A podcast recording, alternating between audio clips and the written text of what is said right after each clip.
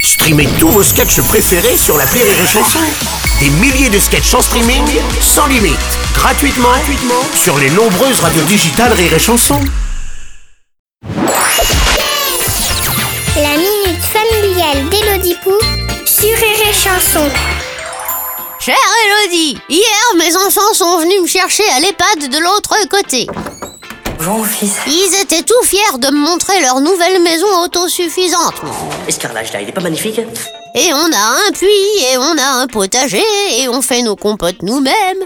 Après le déjeuner, on va retourner à la terre pour la rendre plus riche et replanter les légumes. Je leur ai dit, vous croyez que vous avez inventé l'eau chaude ou quoi Avec votre grand-père, on vivait déjà comme ça il y a 60 ans et on n'en faisait pas tout un fromage. Oh, et puis moi je prends mes clips baby top et je me tire dessus à j'en ai ras le bol de ce gros bélier. En revanche, on faisait nos propres fromages. Comment ça se fait que nos vies d'antan sont devenues tendance, vintage et bobo Chère prothèse, la société c'est comme la mode, ça fonctionne par vagues. On dit que la soirée revient à la mode. Aujourd'hui, on trouve tendance de s'habiller comme dans les années 90. Il y a 10 ans, ça aurait paru ridicule, et dans 10 ans, ça paraîtra ringard. C'est écœurant, c'est mal coupé, c'est mal foutu, regardez. On dirait une mousse de canapé. Je, je me demande qui peut porter un truc pareil, moi.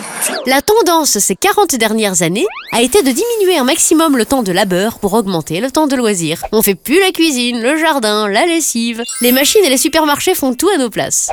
C'est chouette Aujourd'hui, on se rend compte qu'on a peut-être été un petit peu trop loin dans le game. La cuisine qu'on mange nous rend gros et malade, la machine à laver renvoie l'eau polluée dans l'océan, et nous ne connaissons plus le plaisir de récolter ce qu'on a fait pousser nous-mêmes. C'est pas possible Sauf pour les fumeurs de... Eh mais chut, putain, t'es con quoi Heureusement, quelques personnes que l'on appelle bobos ou originaux inversent la tendance en rendant tendance le fait de refaire ces choses.